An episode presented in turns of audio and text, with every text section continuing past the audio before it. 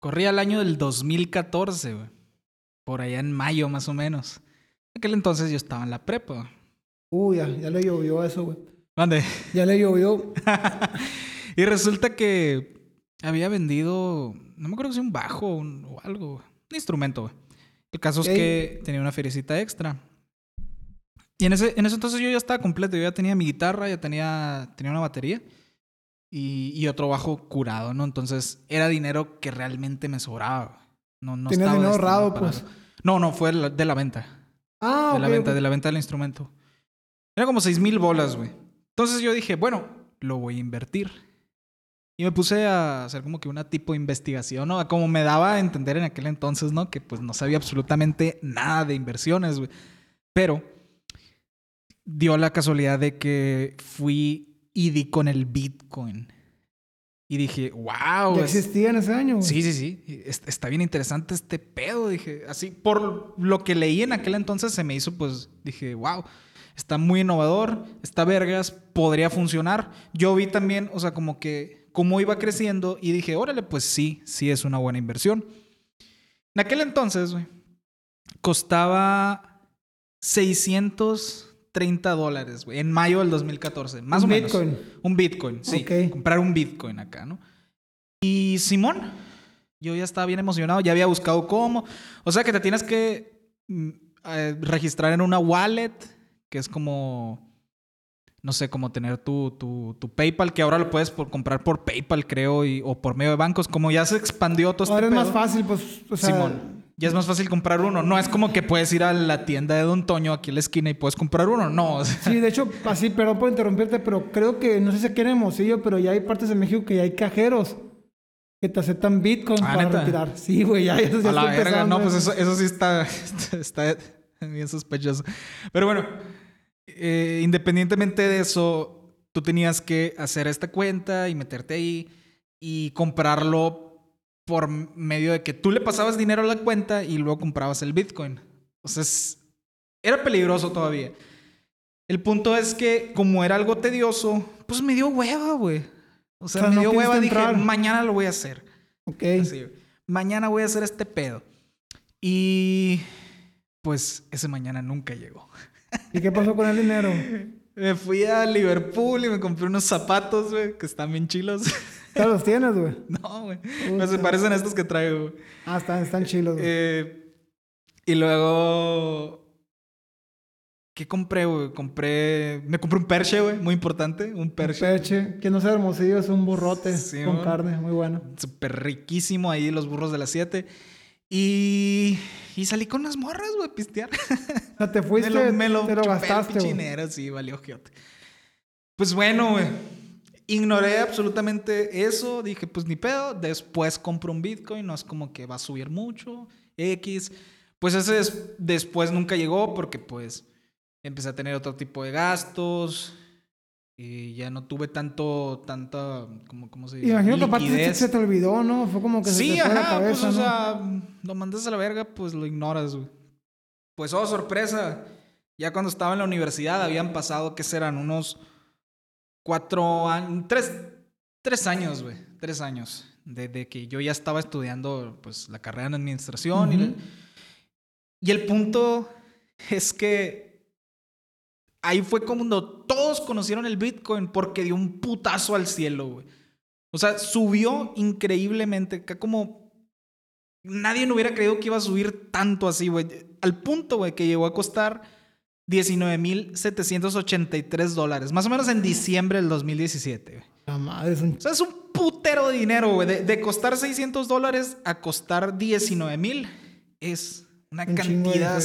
Sí, güey, o sea, asquerosa la cantidad acá. El punto, pues, es que ahí me estaba queriendo llevar la verga acá de que qué chingados hice con mi vida. No O puedo sea, creerlo. si, si te hubieras subido al tren ahí, hubieras dado un chingo de feria, pues. Güey, ya saqué cuentas de cuánto tuviera, cuánto hubiera tenido. No me voy a meter mucho en pedos de tipos de cambio, pero más o menos por ahí va. Si yo hubiera invertido esos 6 mil pesos eh, el 2014, yo hubiera tenido .47 de un Bitcoin. O sea, casi la mitad de un Bitcoin. Entonces, digamos que se me olvidó, como se me olvidó invertirlo. Se me olvidó que lo tenía, güey. Del 2017, oh, sorpresa, da el putazote del cielo, pero yo tengo la mitad de un Bitcoin, que ahora cuesta 19.783 dólares. Eso, güey, lo multiplicamos ya a pesos, son 395.660. Y Imaginando que están Ajá. 20, 20 pesos el, el- el dólar, ¿no? Porque pues a eso está ahorita. Por punto 47 son 185.960, güey. De invertir 5 mil bolas, güey, a ganarte 185 mil bolas, güey. No más, güey, por dejar el pinche dinero ahí tirado, güey. No, güey, Está nadie, escondido ahí. nadie te los paga eso, güey. Nadie, güey, ninguna inversión en el mundo te paga esa cantidad de dinero. Por, por lo menos ninguna inversión que tengamos nosotros disponible ahorita. Y el punto es, ¿a dónde quiero ir con toda esta historia, güey? Que aprendí la lección, güey, bien cabrón, de que cuando tú ves que una inversión puede estar muy buena y que sientes en el corazón que, que de verdad podría dar, la neta, güey, hazla. O sea, métele todo. No, no te estoy diciendo, pues tira la casa por la ventana, pero inténtalo, pues. No te vas a Liverpool a gastártelo. Sí, no, no te vayas a Liverpool a comprarte unos tenis y no te lo gastas en mujeres el dinero. No va a volver. No vuelven, güey. digo, las caricias sí, pero el dinero no. ¿Y por qué viene, viene el tema este, güey? Ah, ¿Qué pues pedo? muy importante porque ahora vamos a hablar sobre temas sobre financiamiento y todo este tipo de cosas que pues tienen que ver con... con... En la música, ¿no?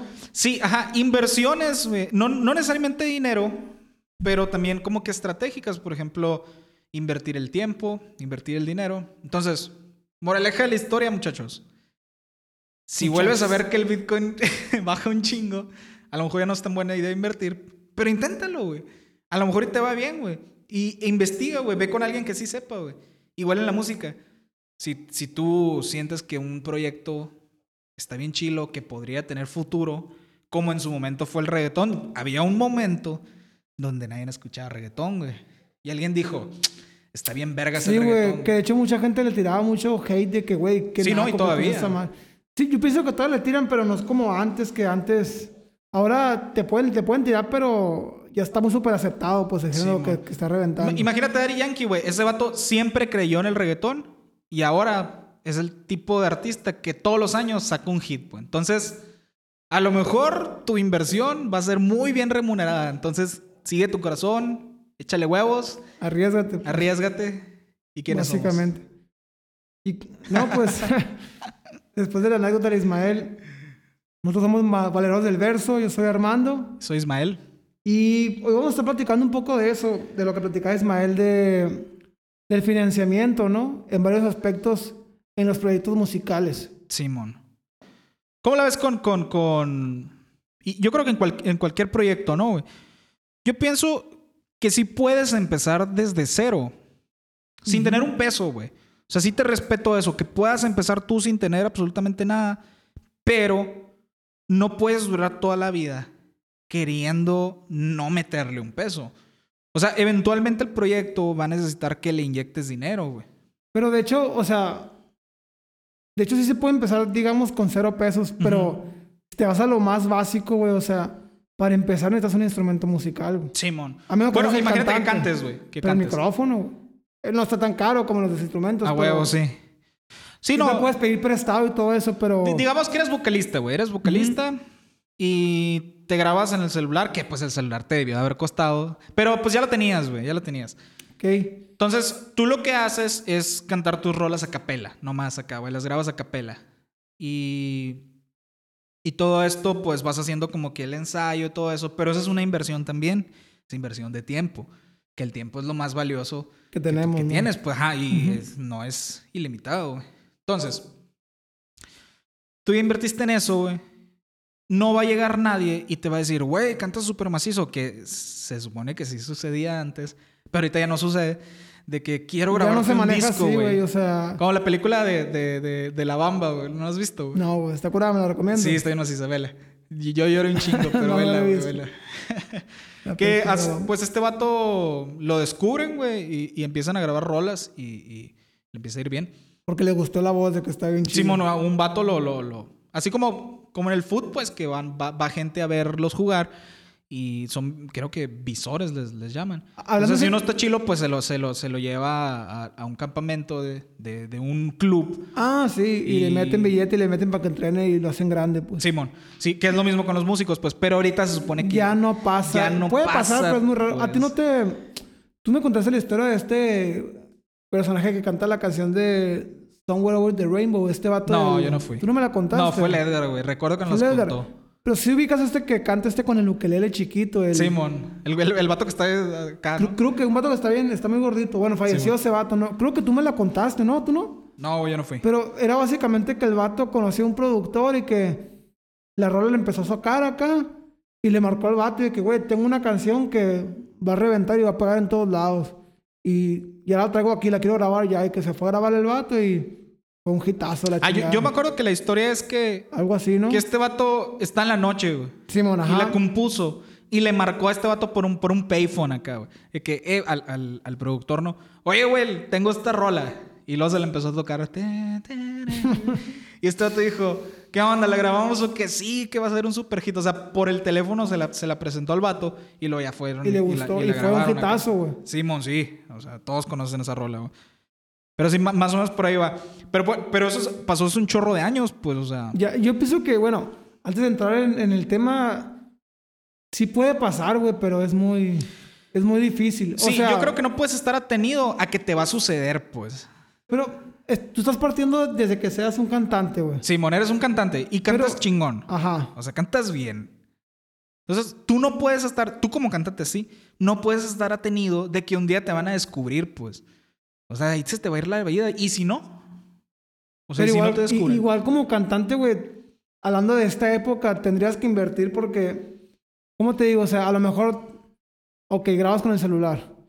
Pero para darte a conocer, mínimo tienes que empezar a subir covers si no tienes canciones propias. y- Ajá, exacto. Y para subir un cover tienes que grabarte, tienes que tener Sí. una cámara. A lo mejor si la canción no está en tu tono, conseguir a alguien que te haga los arreglos. O sea, hay inversión, que, güey. que te metes a TikTok y, y te pones a cantar canciones y te empieza a ir muy bien. Pero dar el siguiente salto, güey, va a requerir una inversión. Inversión. Y a lo mejor no vas a tener un patrocinador. A lo mejor sí, si, si, si te fue bien. Entonces, de la, de la, del financiamiento nunca te vas a salvar. O sea, es algo que tienes tú que tener en cuenta que vas a hacer, que vas a realizar y conscientemente, ¿no? Porque no todas las inversiones son buenas, aunque yo les haya dicho en la anécdota que Simón aviéntense, pero Pues también se se, sabe, tienen que pues. evaluar, pues.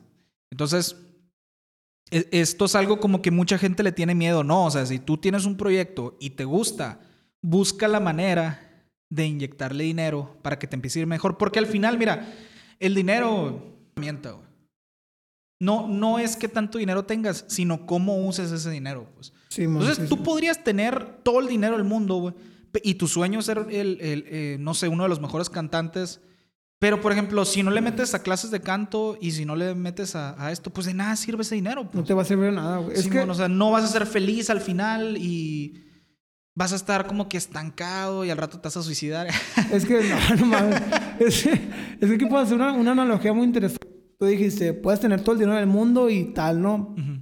Y también, ya te quito el dinero, güey, te pongo, puedes tener todo el talento del mundo, Ajá, sí. pero si no lo explotas, o sea, la constancia se chinga el talento tarde Sí, o temprano. güey, ya si tienes constancia y talento, pues, en tus ideas, no eso es lo más, lo más cabrón, pero o sea, por ejemplo, tú puedes nacer con un, con un oído nato a lo mejor, güey, o sea, tienes un oído bien chingón acá, y afinas en, en chinga cantando, y tienes una voz Rey Mercury acá bien pasa de lanza.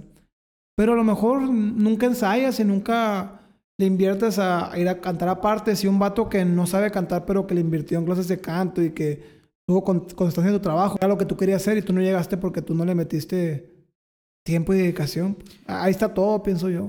Justo hoy vi una película sobre eso, güey. Sobre exactamente lo que tú dices así. Eh, lo, lo decían, güey, lo, lo- de que no hay nada más triste que el talento desperdiciado. La película se llama Un cuento del Bronx. Es muy viejita, güey, de Robert De Niro, güey. Y la- la cura es- plataformas. No, no, yo... Está acá en, en Google, la, la buscaste acá. Simón, la vi por ahí. Entonces, la cura es que es un morrillo, güey, que se, se mete, se hace camarada de, de un mafioso, pues. Y el vato lo quiere proteger y el papá lo quiere proteger. Pero el papá siempre le dice que es que lo más triste en esta vida es el, el talento desperdiciado, pues el talento que no se aprovecha. Por eso el papá le dice, no te juntas con este tipo de gentes. Y el mismo, este vato, el gángster, le decía de que, oye, El pues no dejes de ir a la escuela. Yo lo que te estoy ofreciendo aquí es conocimiento callejero. Entonces tú vas a tener dos escuelas. De que vas a tener la, la escuela de la vida calle. y pues la escuela de, normal, ¿no? Entonces te, va, te tiene que ir mejor que a todos, güey.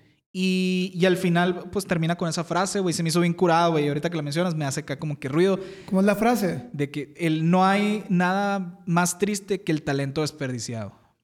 Es, Entonces, vean esa película, la neta está muy buena. ¿Cómo se llama Me otra gusta vez? un churro. Eh, aquí. un cuento del Bronx, una historia del Bronx, algo así. Pero la, vas- la vas a encontrar luego, luego. Robert De Niro, eh, de, las mejores películas que tiene y la neta, súper macizo y muy, muy aterrizado a lo que tú dices, güey. es que Entonces, ahorita, antes de entrar, o sea, estás hablando del financiamiento, ¿no? Pero Simón. vamos a hablar también de la composición, de cómo es financiar, de todo el proceso, ¿no? Simón, yo, yo, a mí me gustaría, por ejemplo, tú que ya tienes un año, ¿qué, es? Un año, ¿no? Un año ya cumplido como artista independiente. Cuéntanos cómo fue, o sea, cómo, cómo empezaste así, de que desde, desde el punto que concibiste la idea de que, güey, quiero que Armando Córdoba sea un proyecto musical. O sea, no de mi nombre, quiero que sea un proyecto Pero, musical. pero quieres que lo que le diga como que en un enfoque de, de cómo se le invirtió tiempo y recursos en- enfocado a eso. Sí, de lo que estamos ajá. hablando, me imagino, ¿no? Sí, sí, sí, sí. Bueno, a- antes de entrar en materia, güey, de, de ese tema que me acabas de preguntar, me gustaría, como para cerrar el tema pasado del, del esfuerzo y la dedicación, yo creo que uno como creador de contenido, en este caso tuyo, pues somos músicos, ¿no? Sí. Y nos interesa crear música, ¿no? Eh, yo creo que siempre tienes que estar en un constante aprendizaje. Por ejemplo, yo soy baterista, güey, y tú eres bajista, fue tu primer instrumento. Pero pues tú estás arriesgado a irte por la guitarra o a irte a... Le has aprendido cómo hacer beats, cómo hacer baterías, o sea, te vas expandiendo de conocimiento, ¿sabes? Como... Sí, no, claro. Ahorita vamos a tocar ese tema. Y yo, por ejemplo, hoy le entré duro al piano. Estoy practicando machine el piano, poco la guitarra, pero quiero componer con el piano también. Sí, no, súper bien. Y quiero meterla a eso. Y si no le metes, güey, ¿quién lo va a hacer por ti? Nadie. O sea, es como lo que voy es que tienes que seguir aprendiendo y seguirle metiendo. ¿Y sabes qué? Expandirte musicalmente, güey. Pienso que yo sí aprendes más. Sí. Yo creo que en todas las carreras es lo mismo, güey. No, no creo que haya una sola carrera, güey, en la que tú llegues a un punto donde digas, ya sé todo lo que tengo que saber, ya puedo echarme a dormir, por decir, güey. Que a lo mejor, digamos, si, si, si barres, si nomás te dedicas a barrer, pues a lo mejor y, pues no hay mucho para dónde hacerte, ¿no? Pero estamos hablando de que, de, otro- de, de carreras a lo mejor más profesionales, pues de que no puede llegar a un punto donde te estanques, pues porque si te estancas, el mismo progreso te va a comer, güey. Te va a comer. Y, y la música siempre va evolucionando, güey. O sea, es algo que va en constante revolución acá. O sea, siempre Sí, va sí, sí. cambiando, cambiando. Y antes, es como, ya para pasar al tema ese que me preguntaste, digo yo que, no sé, pero si alguna vez te ha tocado a ti seguir la carrera de un artista de una banda desde que comienza, desde sus, desde sus inicios, güey. O sea, te pregunto porque no te has dado cuenta que, o sea, ponte un, un grupo que empieza a los veintitantos o un cantante solista Ujú. está chilo, pero siempre hay una edad, güey, donde ya se nota que, que el artista agarra una madurez musical bien cabrón, o sea, ya sea para componer, ya sea para tocar cualquier instrumento, ya sea para controlar el escenario, o sea, Oh, ok, sí, ya entiendo. se ve la evolución del artista de cómo Hay, hay se un hace disco más chingón. que... Y que todos me van a tirar de pedras por decir esto, pero lo voy a decirme algo. A ver, Guns N' Roses, güey. Guns N' Roses. Mi disco favorito de Guns N' Roses es cuando nomás estaba el Axel, güey. El- es el Chinese Democracy. Sí. ¿Sabías tú que Es- está ese- bien no, macizo, Bueno, algo interesante, ¿sabías cómo más caro de la historia o no sabías ese dato? ¡Neta! No, güey. que es un tema, es que ese disco, es que Guns N' Roses creo que se separó a finales de los 90, por ahí, yo creo, ¿no? Sí, algo por así, ahí. ¿no? Entonces, el, el, el, el Rose, que era el cantante, que es el cantante, se quedó con el derecho de la banda, güey. Entonces, pues él siguió con el proyecto Guns N' Roses y grabó el disco este de Chinese Democracy, que con tú que lo empezó a grabar en los principios de los 2000, más o menos, este disco. Y pues el Slash, que era el guitarrista, es el guitarrista original de Guns N' Roses, que ahorita ya volvieron, pero no será el mejor guitarrista del mundo, pero tiene un sello muy Muy característico. Muy característico, Sabes o sea. que es él así. De hecho, el vato es pura pentatónica, ¿no? A lo que sé, güey. Pero, o sea, el vato está dedicado acá. Tiene un estilo muy particular. Es como si te pongo Santana. Sabes que es Santana. Sabes Es que es como Santana, Si te pongo Slash, sabes que es Slash. Simón. Entonces este vato está buscando un sonido chingón para, para, para, el, para el disco este y contactó un chingo de guitarristas, un chingo Pero de productores. Slash estaba con Axel. No, no, ya cuando hizo el Chinese Democracy ya no estaba Slash, güey. Ah, ok, ok. Entonces este vato, como para llenar ese vacío. que Ah, ok. Quería llenar el vacío del Slash acá. a- Hasta contactó, no sé, con el, no sé si conozcas al Bucket, que, es un vato que, es- el vato le pedía tener, es un vato bien raro que le pedía tener gallinas en el estudio. Que trae Es un una, vato- una, un- una, ¿cómo se dice? Trae, una, trae un tazón de. De eso del Kentucky, KFC güey, acá, del sí. Kentucky en la cabeza. Se llama Bucket. Y una máscara, cara. El punto es que este vato invirtió en un chingo de guitarristas, güey. De hecho, estuvo hasta los productores de los músicos de Toto, que son los que le producían a Michael Jackson. Gastó un chingo, por eso es el, el disco más caro de la historia, porque Verga. pasaron años y años para que el vato diera lo con lo que quería. Órale. Y no es mi disco favorito, pero es mi segundo favorito. A mí me gusta un chorro ese disco, güey. Es totalmente distinto a todo lo demás. Pero, por ejemplo... Es que es una obra de arte, güey, quieras o Sí. no. Está bien perro. a mí sí me gustan todas las rolas y, y- y digo, güey, esa madurez que agarraron, porque ahorita no han sacado otro disco, ¿no? O sea, No, pero el- lo interesante de ese disco es que fue más de la cabeza del, del Axel. del, del Axel, güey. Y yo mi disco favorito es el, el, pues el clásico, ¿no? El de... Appetite for Destruction. Sí, Apetito por la Destrucción. ah. Sí. No, o sea, ese disco es donde viene, no sé, güey. My Michelle, que me gustó un chingo. Vienen rolas bien Sí, emblemáticas. Vienen rolas bien macizo, viene la de. Welcome to the Jungle. Vienen puras, puros, en puros acá, puros himnos de estos grupos. Ya volvió con N' Roses, pero no han sacado disco. No han sacado un disco Amenazaron con sacar disco, pero pues no lo han sacado. Ojalá, a ver si es cierto. De seguro van a sacar una chingonada, güey. Pues sí, esperemos. güey. Pero bueno, a, a Pero mí, bueno. a mí yo, yo creo que daría ese ejemplo, güey, de, de como crecimiento musical del Axel. A lo mejor individual. Ah, no, sí, sí. Pero, por ejemplo, como disco solista de este vato, verga, güey. O sea, no perro. puedo pensar en otro disco solista que esté igual de macizo que ese, pues. Que el de este vato. Sí, está bien chingón, güey. Escúchenlo, muchachos. Entonces, Creo bueno, que es vamos a- Chinese a- Democracy. ¿tú qué Sí, que Chinese? Democracy. Sí. Eh, volvemos con, con lo que te preguntaba de cómo fue. Imagínate como, como si fueras el Axel así, como si el Axel me lo estuviera contando ahorita de. Acá, ¿no? Pero como tú, tú con, tu, con tu proyecto, pues, así como lo contaste de que él contactó y todo esto, eh, cuéntame tú cómo empiezas desde cero. ¿Cuándo fue que tú dijiste, güey, quiero que Armando Córdoba sea más allá de mi nombre, sea un artista? Un artista Noviembre, independiente? do- noviembre de 2019, güey. Simón. Noviembre del 2019 eh, empecé a escribir mis temas, escribí unos dos temas.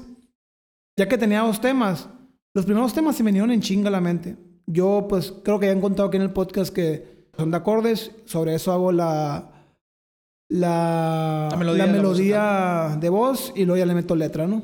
Así me manejo. Sí, y ya Con lo traías guitarra. como que preconcebido, me imagino, ¿no? Sí, porque desde morro, yo desde morro, siempre, porque me han preguntado compas que son músicos, güey. Tú no me has preguntado eso, según yo, pero compas, y hasta mi hermano, tengo un hermano que está aprendiendo música, me ha preguntado, me pregunta, o sea, la progresión de acordes, pues yo la hago pensando en, en que si creo que si la rola sea triste o feliz, no, eso sí lo pienso. Como me han preguntado muchos músicos de que, güey, ¿cómo lo haces para la melodía de voz? ¿En qué tonos hacer la melodía? Eso me lo preguntan un chingo, güey. Pero es que tú me preguntaste eso a mí, güey. Yo te lo pregunto a ti. Sí, güey, y, pues. y- y yo nunca me fijo en qué tonos hago la melodía de voz, güey. Eso lo hago Sí, lo haces a oído. güey. Ah, es que la misma güey. experiencia nos permite eso, pues. Y en base a- al estudio, pues ya depende qué tan grandes son tus horizontes. Pero, por ejemplo, yo me imagino, porque yo te lo dije así en su momento, porque sí recuerdo que me lo preguntaste. ¿Cómo le haces para que entre? Que suene bien, güey. Si ah, sí, suena pero yo bien, te pregunté en, en las guitarras que metías de melodía. Simón. No, ajá, ajá. Sí, Sí, y porque es lo mismo con la voz, pues. Es lo mismo con la voz. ¿Cómo le haces para...? Porque me dijiste, ¿cómo le haces para, por ejemplo, hacer un, un solito sobre una... Pero una, una, armo- una ar- armonía, pues. Nomás, güey, que suene bien. Si no te quieres complicar, si ya te quieres poner técnico, pon- métete con escalas y, Sí, que es lo que he estado aprendiendo, y, pero... y experimenta, porque no necesariamente que, que sea lo que diga el libro es lo que se tiene que hacer. O sea, puedes... Puedes, Puedes meterle de tu, de Sí, tu sí, sal, de tu pues. cosecha y, y si suena chilo para ti, no, hasta ahí. Que suene No chido para ti, güey. Sí, sí. Que suene estético. Ah. Sí. No, güey, pero el, el punto es que yo creo que eso del, del- de la creación de melodías, de la melodía de voz es porque de morrito siempre hacía melodías de voz en el baño pe- y nunca las grababa. Que decía, algún día voy a hacer música, ¿vale? Porque yo siempre fui baterista, tú sabes que el baterista es un instrumento percusivo, pues no, ¿sabes cómo? Es más de Sí. ritmo, pues. Es muy diferente al rollo ya de... Sí, está alejado de, de- cuerdas de lo que haces ahorita. ¿Eh? Está alejado de lo que haces Está ahorita. muy alejado. O sea, ahorita hecho. realmente no estás, no eres una como que enfocándote en el ritmo, sino te estás enfocando en armonía, melodía. güey. Y melodía, Simón, ándale. Ya el ritmo es lo de menos. O sea, no, no es que no tenga valor el ritmo, pero es lo último. No sé, yo lo último que pienso cuando una Sí, canción sí. en el ritmo, no sé. Sí, tú. va después así, o sea, ya, Ya veremos qué que rollo con quedó eso. la melodía y la armonía, fierro, le meto el ritmo. Bueno, por, bueno el, el punto es que así empecé, güey, y empecé a hacer las canciones así. Y luego ya que tenía dos tres canciones dije, güey, tengo que... Tengo que grabar... Tengo que grabar estas rolas, güey. Me acuerdo. Y, y ahí viene lo de invertir feria, pues, o sea, dije, yo sé que esta madre no va a ser gratis, dije yo. ¿Sabes cómo? Claro. No va a ser gratis. Y no voy a hablar, no voy a hablar de precios porque pues no, no va, no, pero bus- lo primero que hice porque no conocía ningún productor, güey. Busqué en el marketplace de Facebook, güey. Así Sí. de que grabación acá, güey. Y di con un vato, güey. Que me dijo, yo te grabo, porque yo el proyecto cuando lo empecé lo quería hacer nomás tipo acústico, nomás mi voz y guitarra acústica, así sencillo acá. Ok. Y le mandé la rola de subconsciente. No, iba a grabar la rola de subconsciente con este vato. Me iba a cobrar tal cantidad X. Y me dijo, pues ven, te cobro tanto por la hora y grabas la batería, grabas la, la acústica, lo grabas la voz y yo te lo mezclo y te lo mando. Fierro, dije yo. Y ya, güey, iba a grabar acá. güey. Era lo que necesitabas, pues. Sí, es lo que yo estaba pensando. Y una, una ex compañera mía, güey, de la universidad, eh, es, es, o sea, hace música, su esposo música cristiana, güey. Y vi que subió una canción a su, a su historia de Instagram de que una canción cristiana con el enlace a Spotify. Yo subí mi totero, pues me metí a escuchar la canción, ¿sabes? Como... Sí, ¿no? Y escuché Hay que una... produ- hacerlo. Y escuché una producción, güey, bien perra. Dije, güey, Es que, ¿sabes qué qué? chingón escuché esa producción. Dime, dime. Paréntesis cultural, los cristianos tienen un poder musical de fuera Y de, este mundo. y del no género vamos a que quieras. de eso aquí. Del género lo platicamos, pero Sí, bueno. del género que quieras, güey. He escuchado cualquier género cristiano y se la rifan hasta en el metal cristiano. Todo 10 de neta. 10, pues acá. Bueno, el punto es que. en- y, y esta morra yo no me la llevaba mucho con ella, pero me gustó tanto la producción, güey. Y yo andaba buscando eso. De hecho, yo estaba a punto de grabar con ese vato que te dije, así sencillo. Le dije, oye, ¿quién te produjo? Le dije a esta morra. Ah, es un, un vato que le dicen Nesta, me dijo. Así acá. y yo, ah, güey, ¿me podrías pasar su contacto, güey? Y ya, güey, Diciéndole con- güey a la cristiana. No, no, no. Ah, bueno, esta morra. Es que yo sigo, güey, o sea, no. Sí, no, no, sí, sí, sí. Pura Así hablo, güey. Pero no sé mal pedo. Y contacté con el Nexta. Y le dije, güey, ¿qué onda? Quiero hacer una rola. Mándamela. Y ya, güey, me dijo, ¿qué onda, güey? ¿Quieres que le meta arreglo? Sí. ¿Le meto batería? Métele, a ver cómo suena. Pues a ver, ¿no? Y ya, güey, me... así trabajamos, empezamos, estuvimos rebotando ideas. Y me gustó tanto el producto que dije, a la madre, voy a, voy a seguir grabando con este vato. Y hasta la fecha... Todas y hasta las la fecha ahí que- sigues, ¿no? Entonces, no, todas las rolas que he hecho, las he hecho con él, güey. sí, y es, y es lo, que, lo que te comentaba, pues de que le tienes que invertir. No te vas a salvar de invertirle si quieres adquirir la gloria. Entonces, digamos, tú ya tenías eso. Luego, ¿qué hiciste? ¿Hiciste como que algún plan para de marketing o de, de dis- distribución? Porque obviamente tú puedes tener tus rolas grabadas y que Simón estén bien macizas, pero ¿de qué sirven si nadie las está escuchando acá? Sí, sí. Yo, yo lo que hice fue, pues, primero buscar la distribuidora musical. Que ya hablamos de eso, la distribuidora musical. Sí, en el- creo que el capítulo pasado, antepasado. Busqué, platicar una anécdota de, esto, la distribución musical, que no he contado. El punto es que... Ay, hay chismecito. Sí, güey, chisma. Que yo empecé a distribuir con DistroKid, güey, mi música, que es una distribuidora independiente, donde tú pagas una anualidad y puedes subir la música que tú quieras, te dan el 100% de regalías. X, güey. Y eso te que- permite tenerlas en Spotify, así de sencillo, ¿no? Sí, O en sea, todas las plataformas, Spotify, Órale, Apple órale, Music, todas. X, ¿no? etc. Deezer y Tidal y todo lo que existe. Y ya, güey, el punto es que yo empecé a compartir entre mis amigos y poco a poco fui encontrando canales de YouTube. Ese fue mi plan. Así yo me fui encontrando, que me sirvió mucho al principio para llegar a la gente. Hay canales de YouTube que suben tus canciones, güey. Neta, ¿cómo? Que son, cancio- o sea, son canales de YouTube que se dedican a subir puras canciones con letra. Puras, ca- puras canciones de artistas independientes. Pero son canales que ya tienen, digamos, un número de personas que las siguen. Pues que siempre están esperando Ok. rolas de... ¿Y cómo funciona? ¿Tú la mandas? mu- mucha gente, güey, y aquí voy a aclarar esa duda. Porque mucha gente, mucha gente que manda sus canciones ahí, yo he visto, pues, gente que, he llegado con músicos que mandan, hay como cinco canales chilos. Yo tengo todos. Cuando se te ofrezca, me preguntas. Fierro, sí. Hay como cinco canales que cobran diferentes precios.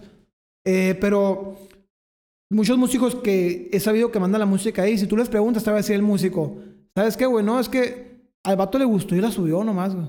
Mm. Pero la gente no, no trabaja de gratis, bro. O sea, No, es no, mentira, ya hablamos güey. de eso también, de que Eso nada es de mentira, güey, grapas Eso es aquí, mentira. ¿no? No, no, no. Sí, bueno. Y no cobran caro. Cobran un precio que a mí se me hace muy razonable. Sí, bueno.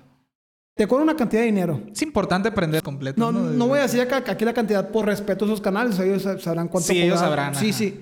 Pero te cobran una cantidad de dinero y tú le das, por ejemplo, 10 pesos.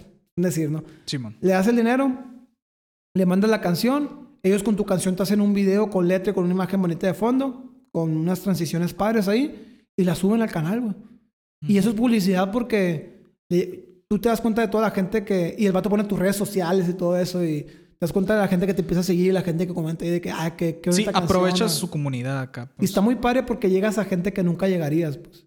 Órale, eso está muy interesante, güey. Es un, es un tip para todos los que están escuchando. Si hacen música, deberían estar buscando esto porque es un... Hay como, sí, la neta, así para que le busquen, hay como cinco can- canales en YouTube que hacen eso que, que son muy, muy, muy recomendables. Que la neta no está tan pelado porque tú puedes buscar canal de YouTube y buscar su correo, mandarle correo, pero no es tan pelado. Muchos te tardan en contestar, tienen un chingo de correos. Si tu canción no les gusta, no la suben. No la suben, sí, porque pues O sea, es, parte dicen, de... Antes sea. de mandarme el dinero, mándame la rola, güey. Si la, una vez un vato me dijo, güey, esta canción no encaja. La de Desamor, que tiene ahí una, una tuba, un sonido medio, medio raro.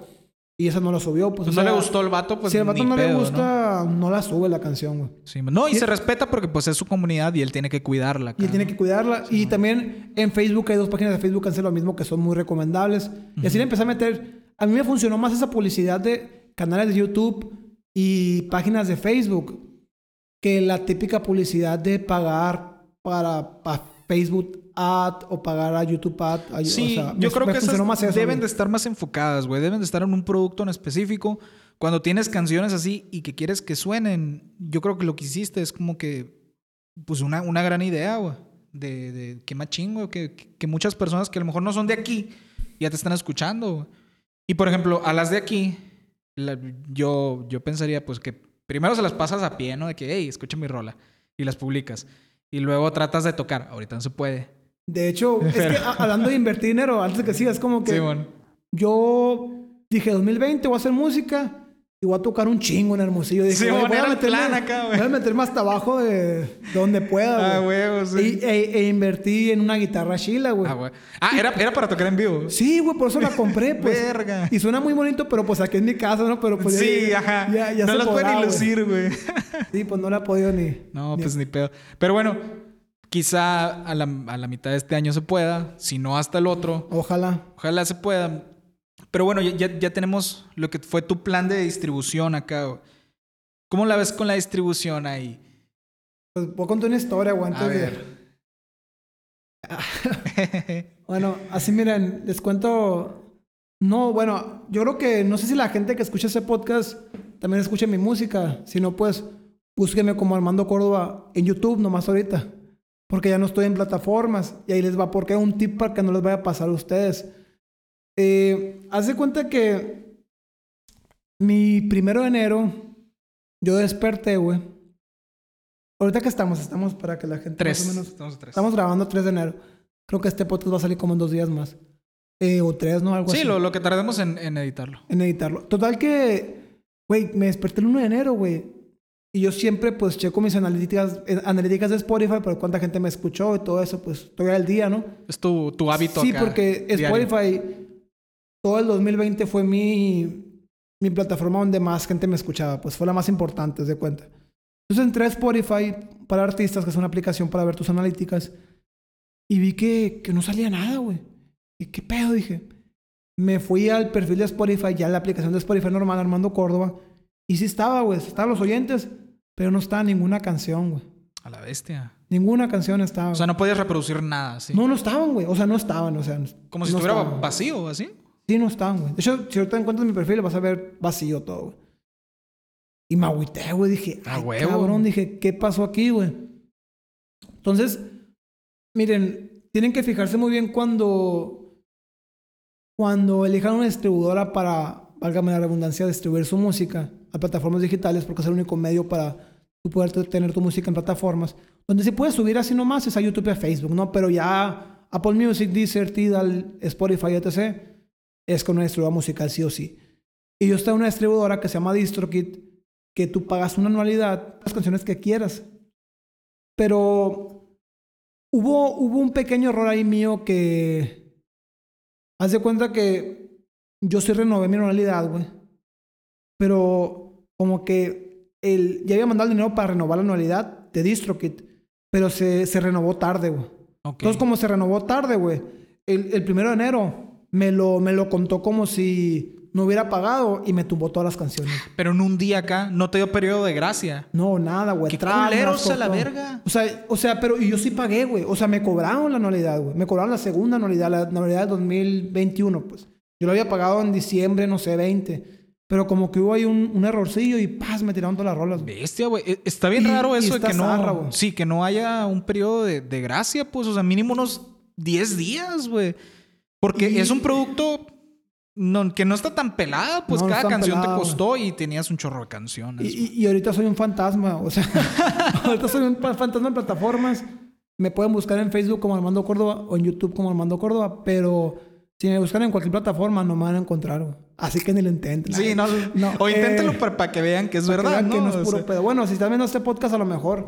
Pero en bueno. 10 días más. Bueno, el punto es que, ¿qué hice yo ahí?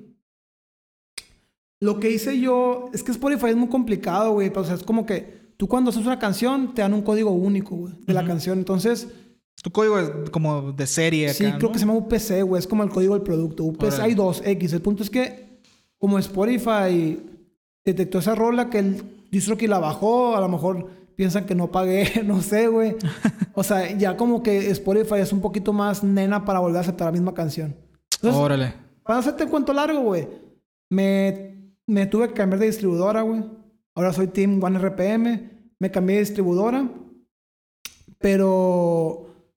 Pero apenas mandé a subir las canciones hace dos días. Ok. Entonces- estás en la espera de... de- Entonces, les espera, tienen que aprobar y luego tengo que esperar para que lleguen a todas las plataformas. Entonces, yo creo que de aquí a dos semanas, de aquí al- a, mediados de enero, ya están todas mis canciones que ya tenían plataformas otra vez en plataformas. Ok. Pero pues voy a tener que volver a hacer los números desde cero. Sí. Y, y se me agüitó un poquito, pero yo dije, pues, ok, o sea, va a ser un nuevo comienzo, güey. Voy a meterle publicidad a las canciones como si fueran nuevas acá. O sea, Sí. para la gente que no me conoce. No, y, y- y aprendes de todo esto, pues, o sea, tan- tanto te sirve a, a ti, le sirve pues a, la- a que, que son conocidas nuestras, que escuchan esto de que si un día te metes con DistroKid, pues te puede Ponte aventar este tipo de trucos, ¿no? Yo digo O sea, que vale más. Es que, por ejemplo, One RPM se maneja que ellos de tus regalías te cobran el 15%, me parece. Ok, Pero tu canción ahí va a estar, pues no te la van a tirar. O sea, ahí va a estar la canción. Pues. no tienes el riesgo de que me apendejé con el pago, una cosita y me tiraron las canciones. Porque, Porque- eh, One RPM no te cobra mensualidad o, no, no, no, no, anualidad. no te cobran nada. Simplemente la, el dinero que tú generes se va a quedar con el 15%. Ah, ok. Pero pues está bien, güey. Te voy a decir por qué. que no habría porque- una razón para que te tiren las rolas a menos que incumplas con, con algo, ¿no? Sí, pues. Pero no te la van a tirar nomás porque no estés pagando algo porque ellos te están cobrando de, tu, de tus regalías mensuales, pues. Simón. Y, y, y la cosa aquí es que con distro que supuestamente te da el 100% de regalías, pero realmente al final del día te, te viene cobrando 12%, o sea, por unos impuestos que tienes que pagar de Estados Unidos. Entonces y es la misma, pues. pagas o sea, casi lo mismo, o sea, o sea, búsquense una buena...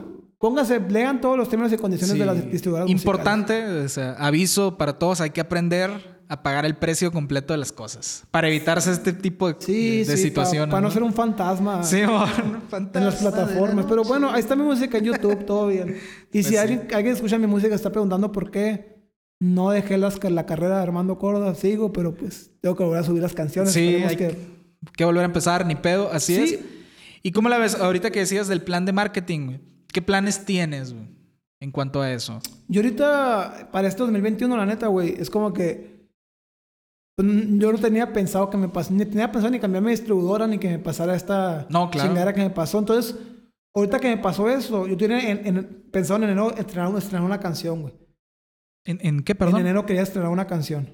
Ah, mi ok. plan, iba a ¿Y ya la tenías canción, pichando la rola chilo. acá? ¿Eh? Ya estaba pichando la rola. No, no, todavía no lo había pichado, todavía no lo había mandado. Órale. Le iba a mandar para que saliera a finales de enero. De hecho, ya la tengo grabada esa canción. Bueno, me falta la pura voz nomás, porque la Ah, no- ok, ok. Creo que te la mandé, ¿te acuerdas?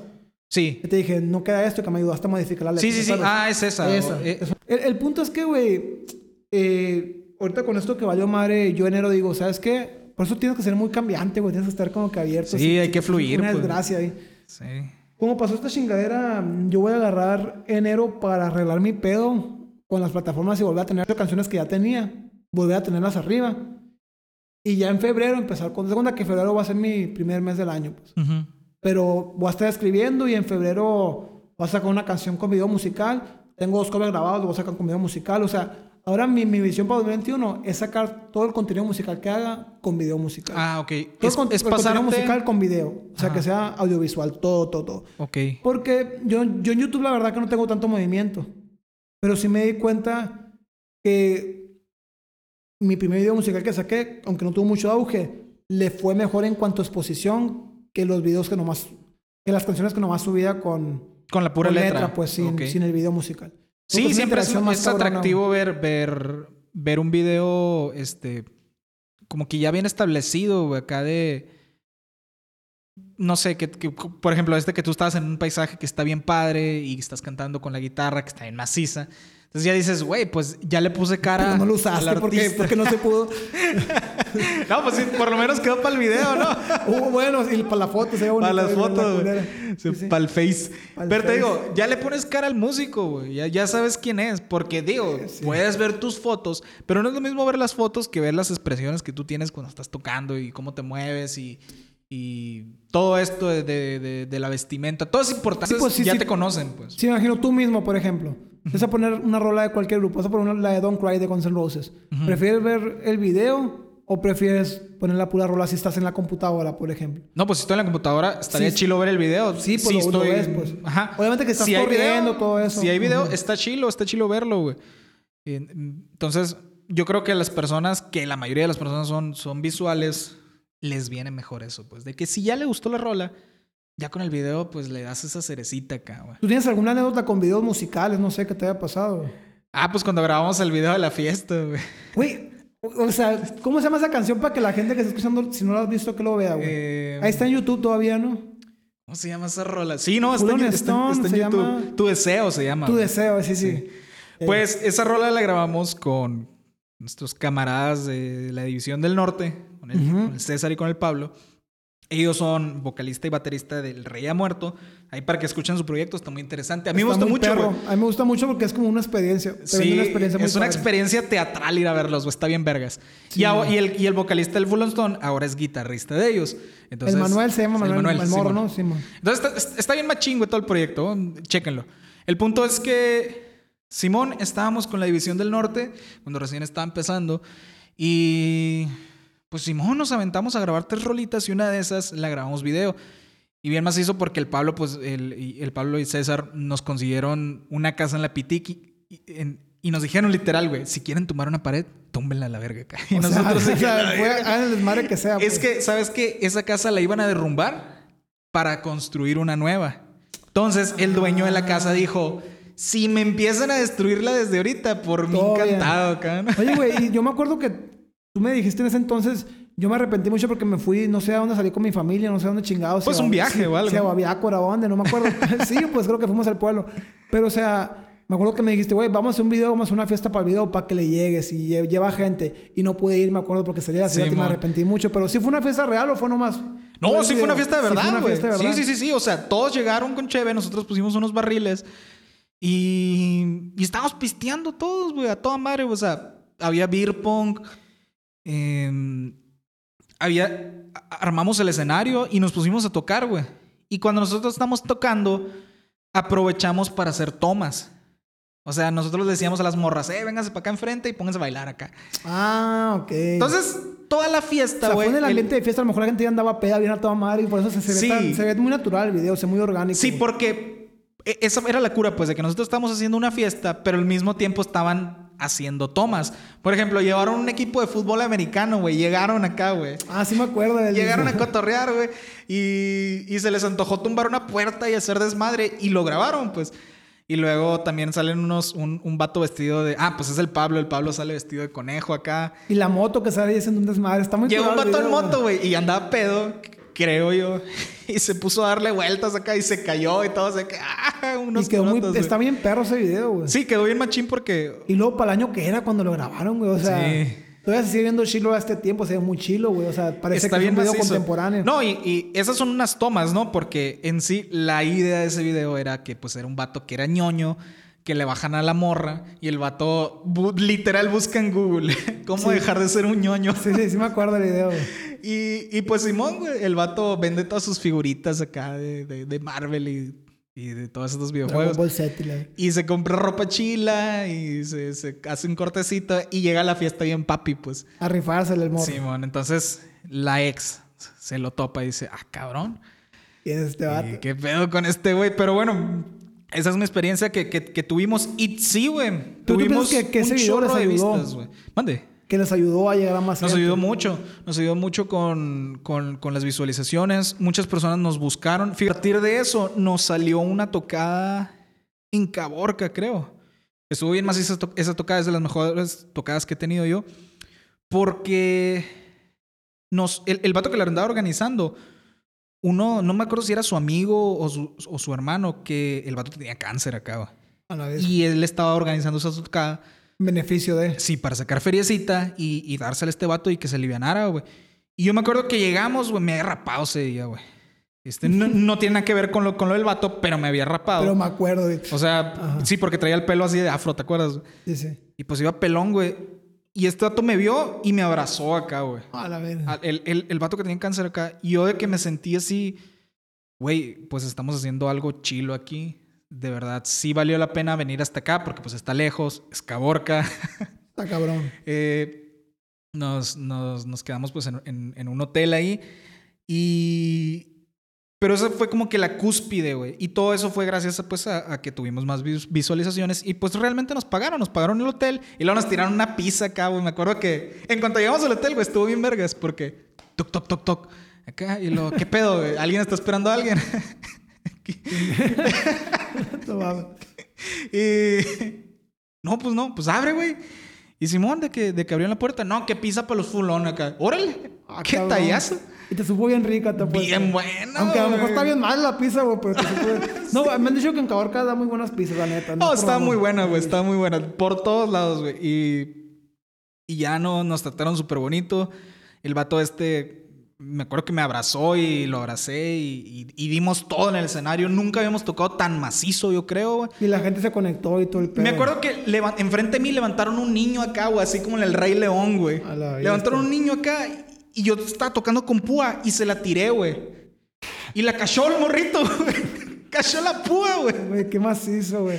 Y, y ya después de, de- de la tocada y todo eso, andaba el, el morrito corriendo de que tengo la púa del bajista acá. Y yo de que, ah, Ah, qué qué macizo. Esas cosas que, que se quedan para siempre. Pero bueno, todo eso fue gracias a, a que tuvimos más visualización. Nos, como que nos profesionaliz- profesionalizamos un poquito. Y todo eso gracias al, al contenido audiovisual. Entonces es, es importante tenerlo en consideración, güey. Yo pienso que en, en lo audiovisual está todo, cabrón. O sea, también si en algún momento te presentas en un programa de televisión, lo que sea, te van a pedir, oye, videos tuyos para pasarlos aquí en el pro. O sea, todo está en hacer audiovisual. Y tienes que invertirle feria también. O sea, es una inversión también. ¿Y cómo la ves? Antes que no, no era tan fácil hacer un video, ¿cómo, cómo crees que, que tenías que distribuir tu música, por ejemplo? Yo escuché, güey. De hecho, en un podcast lo escuché, güey. Si ubicas a este grupo Allison. Simón. El, el vato, cantante de Allison, es muy intelectual. No sé si lo has escuchado hablar alguna vez. No, no, no Un me bien cerebro acá, bien, bien cerebro. el Trucha el vato. Órale. Su música no la demuestra tanto en la lírica, pero sí es bien trucha el vato. Ujú. Pero a mí, a mí sí me gusta Allison, la neta. Sí saco curas con el grupo ese. O sea, sí, sí me gusta escucharlo de vez en cuando. El vato platicaba que... Que cuando empezó el grupo, cuando él estaba en 17, 18 años acá, güey. Que el vato, pues, antes no había internet para tan fácil mandar por WhatsApp. De que, Sí, ah, para rola, rolar la rola, El link pues. y todo. Y el vato, güey, se ponía... Hay, hay un como tipo de mercado musical, digamos, que se llama El Chopos en, en México, en Ciudad de México. La Ciudad de México, órale. Sí. Y el vato, había una área donde, donde la gente se ponía a intercambiar LPs y, y discos y así. ah, ¿no? neta. O sea, estaba área. designado así. Sí, era una parte trasera, creo que de ahí, del, del tipo de mercado ese. Y este vato, no me acuerdo si te- tenía como un tipo, un reproductor portátil, pues no sé si es- hizo de discos con audífonos. Iba pasando la raza y le decía, ¿sabes qué? Mira, esta es mi música, ¿quieres escucharla? Y le ponía una rola en los audífonos acá. ¿Te gustó? Sí. Y luego, como era música de él que iba empezando, pues quemaba discos y los vendía a 10, 15 pesos. Pues, Simón, ¿te gustó? Algo el simbólico así. Y no, y aquí no era el, los 15 pesos que le daban, era que el vato se llevaba el disco, lo ponía en su casa y lo escuchaba más gente. Y antes así se hacía, era crear comunidad y luego que fueran los conciertos. No había Órale. como algo virtual, pues. Es, es O lo- sea- ha cambiado mucho, güey. O sea que este vato se le ocurrió hacerlo así, funcionó y ahorita por eso está donde está, ¿no? Pues sí le sirvió mucho porque sirvió el vato mucho. platicó que de ahí ya los invitaron a tocar a Chile y luego ya fue cuando los...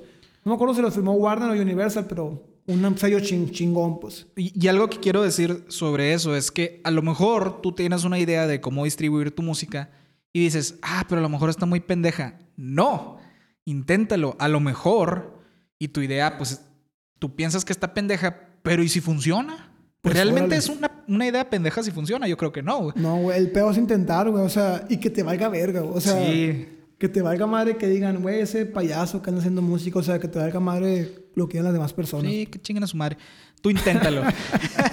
Chinga su madre. Sí, De- pues, o sea, es- son los vatos que te dicen, eh, este pendejo. Y, y cuando ya traes este flow acá, que ya, ya se te está viendo que, que te está yendo bien. Yo siempre creí en ti, güey.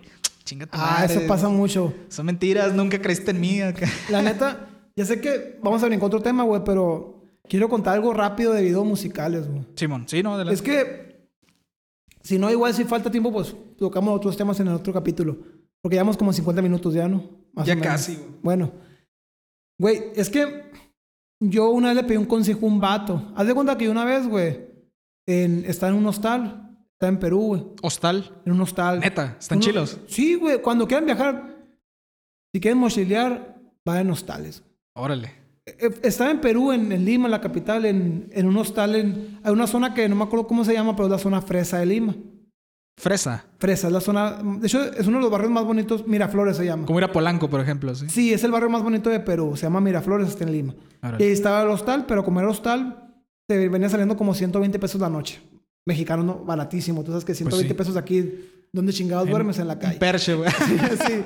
No Eh, mames, güey. O sea- pero, pero bueno, güey, yo estaba así y conocí un vato venezolano acá que dormía en mi cuarto y una morra española. X, para no hacer mucho choro.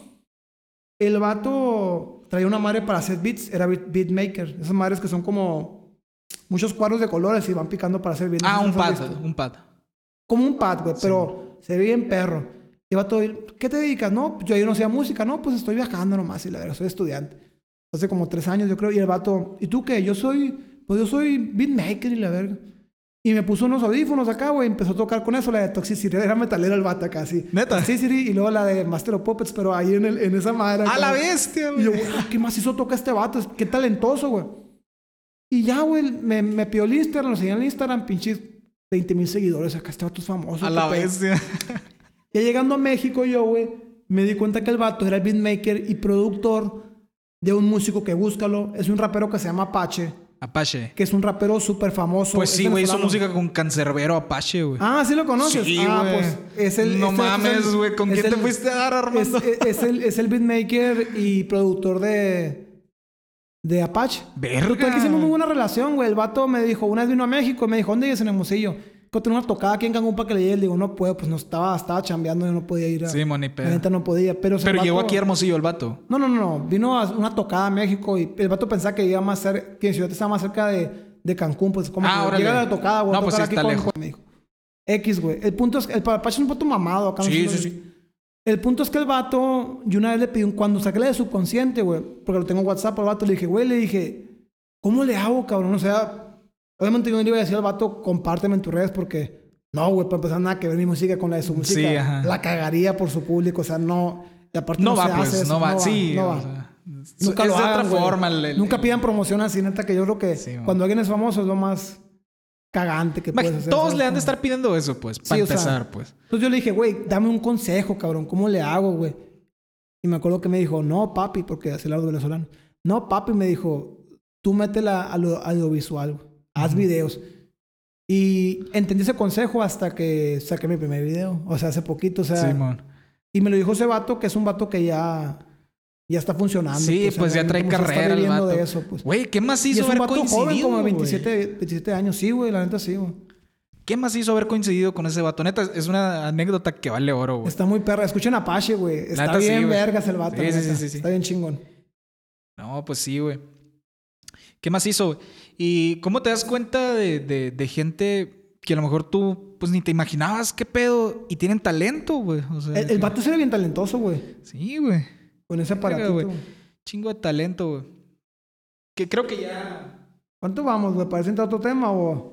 Yo, yo creo que eh, hay que cerrar, güey. Hay que cerrar con Sí. las predicciones del futuro, güey. Ah, ¿Cómo la bueno, ves, cerramos con eso. güey? Sí, Mira, porque es- ese se me hizo chilo ahorita que me, que me dijiste. Ahorita que y ya estamos los temas los dejamos para otro podcast. Mira, Simón. tú... Bueno, ¿tú qué piensas? ¿A dónde va la música en el futuro? Siendo que ahorita... Güey, ya ves que ahorita está súper digital la música. Pues, o sea... Ya no ocupan instrumentos reales para hacer música. O mucha gente hace música con puros instrumentos virtuales. Sí, la neta, yo ando haciendo Desde eso ahorita, güey. Sí, pues. Y quedan chingonas, güey. O sea, pero... O sea, sí meto guitarras y, y bajos reales y obviamente voces, pero pues todo se digitaliza y utilizo VSTs para que se suene más chilo todo, pues. Te voy a decir algo que te va a explotar la cabeza, güey. A ver. Antes de... Para que veas que es lo que yo pienso que puede ir la música en el futuro. Ok, ok. ¿Y qué va a pasar con los músicos? ¿Quién sabe, no? Pero... No sé si ya sabías, güey, pero... A mí no me gusta, neta. Yo supe eso y... Y no lo he usado, güey, porque se me hace que es algo sin alma. Y para mí el alma es muy importante. El alma es muy importante en la música o en las canciones. Hay un software de inteligencia artificial que te hace... Neta. Sí, con arreglos. Espérame, Eso es una. Ahora, hay otro software, güey, de inteligencia artificial también, que está en inglés, ¿no? Pero tú le te pregunta cosas de que de qué quieres que sea la canción, si de amor, si de tristeza, de qué género, si rap, si rock, metal, lo que tú quieras. Te pregunta datos como que cómo te llamas, qué te gusta hacer, para quién va la canción. Te pregunta un chingo de datos, le picas y te hace la letra de una canción. Con versos, con coro, con precoro, toda te la hace. A la bestia, güey. Yo pienso que va la inteligencia Qué artificial, güey, la música. No sé, güey, no sé, güey. Cuando me preguntaste eso, justo estaba pensando en eso. O sea, mi respuesta a esa pregunta iba a ser, güey, tengo la teoría, de la hipótesis más bien, de que va a llegar un vato programador y va a hacer un programa que te va a desarrollar toda una canción desde cero y todos los, los artistas nos vamos a quedar sin chamba, así como mucha gente se está quedando sin chamba y el rato nomás va a haber intérpretes y va a valer verga. Acá, güey, justo estaba pensando en eso, pero el futuro, güey, es ahora, güey. ¿Oíste, viejo? Ya, ¿Oíste, viejo? Referencia de Malcolm, güey. Ya, ya, está pas- ya está pasando, güey. Güey, sí, ya está pasando. Ahorita está en pañales, güey. Pero Sí. imagínate unos 20 años. Como puede salir muy bien, pienso yo. Puede salir muy mal también. Porque puede que la gente al final se dé cuenta y diga, pues no me gusta eso. O puede que lo acepten muy bien. Todo depende del público. Yo creo que el público es el que va a tener la decisión final. La Nosotros ahí. que en ese tiempo decide. Sí, o sea, lo único que podemos hacer es adaptarnos o perecer. Es que yo pienso que en, en el, en el peor de los escenarios, voy a hablar del mejor y del peor. Sí, ¿no? claro.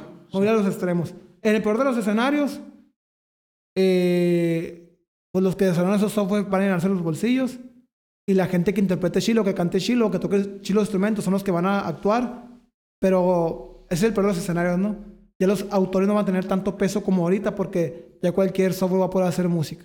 Simón. Ese es el peor de los escenarios. Aún en el mejor de los escenarios, yo pienso que confiando en la generación que viene, eh, yo pienso que va a ser como que sí va a existir eso y gente va a escuchar eso, pero la gente va a seguir prefiriendo lo.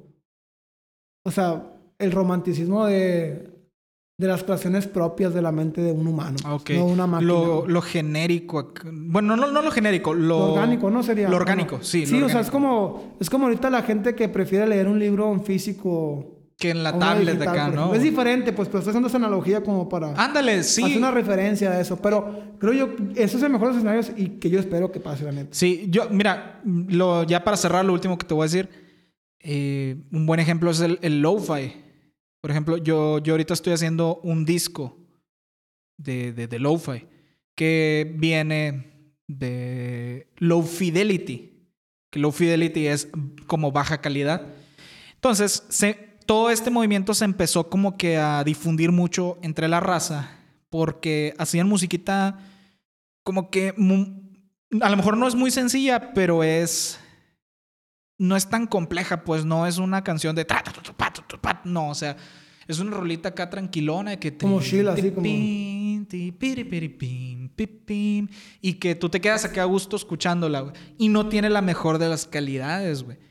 Que ya es un término muy extenso de explicar, pero ahorita está pegando mucho eso, de que es una, es una rola Sencilla. sencilla, que no tiene la mejor de las calidades y que es agradable para, para el público. Entonces, yo, por ejemplo, lo estoy haciendo para, para explorar como eso, de que obligarme a ser más sencillo, güey. Porque siempre trato de complicar las cosas más de lo debido, güey. Y, y eso, y eso o sea, hasta en la lectura ahora, la, lectura va a eso, a, a Sí. lo básico, a lo sencillo, que la gente le entienda. Sí. También que la gente le entienda tu canción, pues que Ajá. algo Entonces, sencillo, pues. em, por, por ese lado, ahorita como estamos, a la gente, la gente está escuchando eso de lo-fi. Y yo pienso que en cualquier género, porque lo-fi no es un género, es como cómo haces la música, me imagino, ¿verdad? Yo ¿O digo es que sí, género? porque fíjate, yo busqué y vi varias bandas de distintos géneros. entonces es, dije, lo-fi, sí, ¿cómo es? Low, Lofi, así. Lofi, L-O-F-I. Yo, yo, yo como que llegué a la conclusión así por mi propia cuenta, no he investigado muchísimo al, al respecto, solo lo, lo encima, que es una manera de hacer las cosas. O sea, tú puedes hacer rock lo- lo-fi acá, que tenga, que sea como que más crudo, más, a lo más mejor... neto, pues más, más, más hablar como hablas. Sí, que no, no, no te vas a ir al estudio simplemente con tu guitarrita y, y con tus efectillos acá. Más como que homemade, así como que hecho en casa, acá como Simón, más casero, güey. más casero. Entonces, yo estoy experimentando en eso. Llevo tres canciones ahor- ahorita. Voy a hacer ocho. Que ya me mandaste una que me gustó mucho. güey. Sí, te mandé Está dos. perra.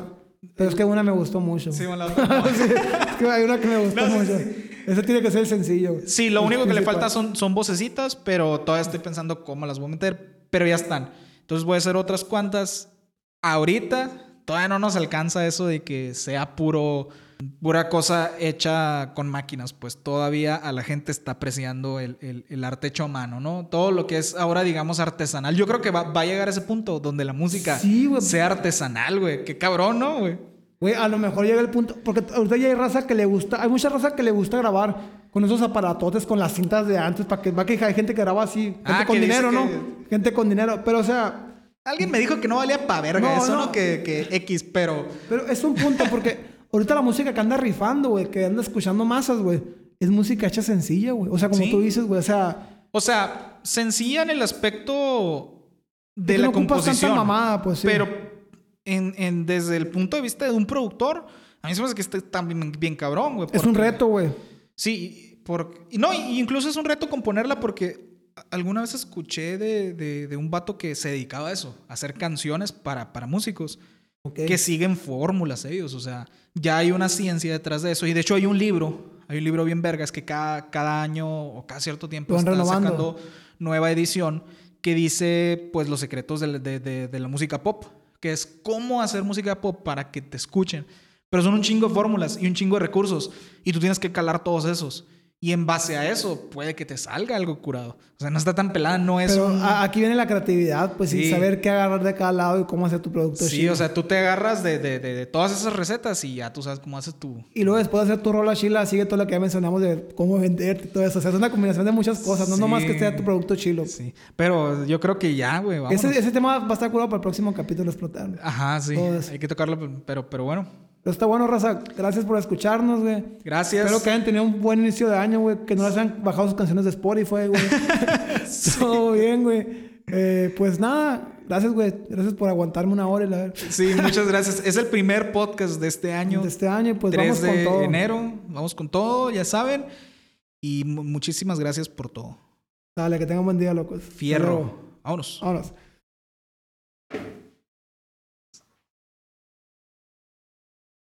Simón. Creo. Pícale, voy a ver qué pasa.